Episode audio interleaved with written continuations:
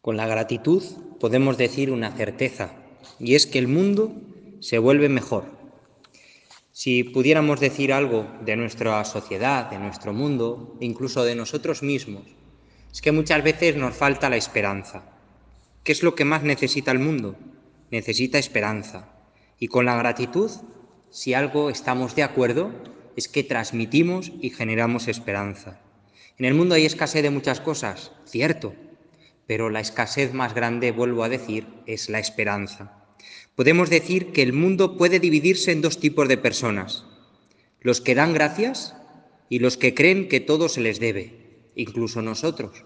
¿Cuántas veces nos llevamos desilusiones, nos llevamos fracasos, nos llevamos golpes por pensar que se nos deben muchas cosas?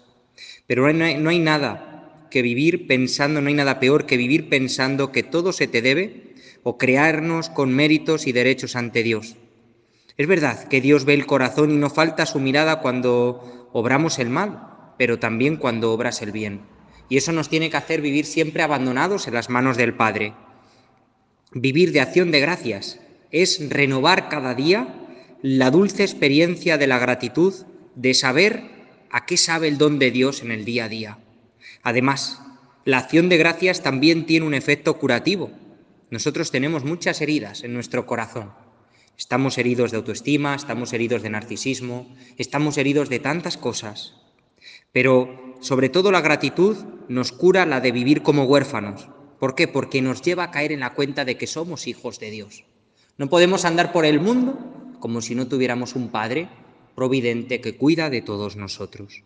Por eso vivamos la certeza de sabernos amados de un modo único, de un modo especial de un modo maravilloso. Donde hay un cristiano, debe haber siempre una fuente de amor. Como decía San Juan de la Cruz, donde no hay amor, pon amor y sacarás amor. Solo el amor de Dios nos hace agradecidos y nos hace distintos. ¿Has caído en la cuenta que hemos sido pensados antes de que aprendiéramos a pensar?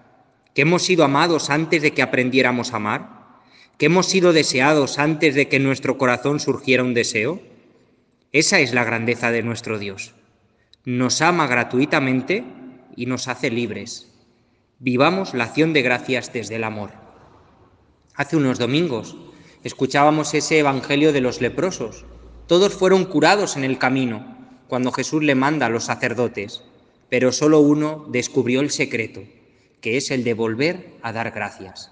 El agradecimiento es lo que hizo que este hombre, solo ese hombre que volvió a dar gracias, se curara. Se curara interior, pero sobre todo se curara íntegramente. El don de Dios viene a curarnos en la integridad. Afirma el catecismo que todo acontecimiento y toda necesidad pueden convertirse en ofrenda de acción de gracias.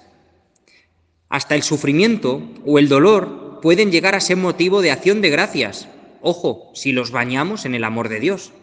El sufrimiento y el dolor sin la cruz de Cristo se convierten en una losa inaguantable.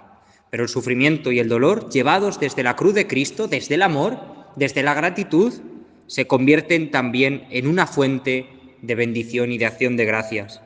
¿Cuántos hombres y mujeres, hermanos, nos han enseñado que solo la vida por amor merece la pena ser vivida en acción de gracias? Me encanta esa parte de la misa en la que el sacerdote dice por Cristo, con Él y en Él. Esa tiene que ser la raíz de nuestra vida.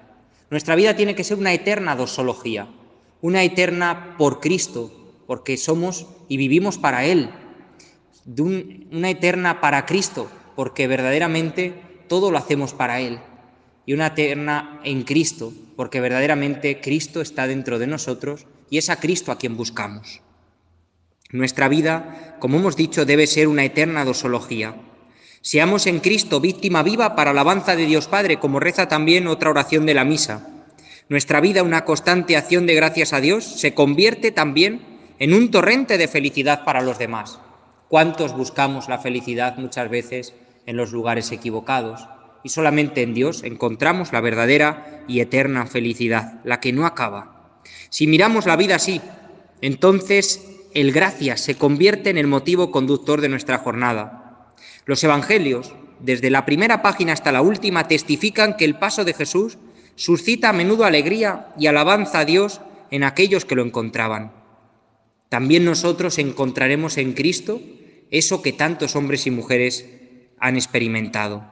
Y para que nuestra vida sea en agradecimiento tenemos que empaparnos de los evangelios, que no falte un día que leamos la palabra de Dios y la llevemos a la vida, que saquemos un pequeño propósito, un pequeño gesto de amor, una frasecita que repitamos durante el día como ese estribillo de esa canción preferida, porque la vida se convierte entonces en una verdadera melodía de acción de gracias.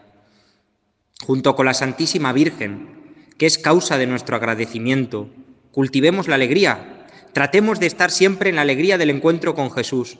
Si estamos en Cristo, ningún pecado y ninguna amenaza nos podrá impedir nunca continuar con alegría la vida desde la acción de gracias. Con la gratitud el mundo se vuelve mejor. Con la gratitud tu corazón se transforma. Con la gratitud eres un torrente de felicidad.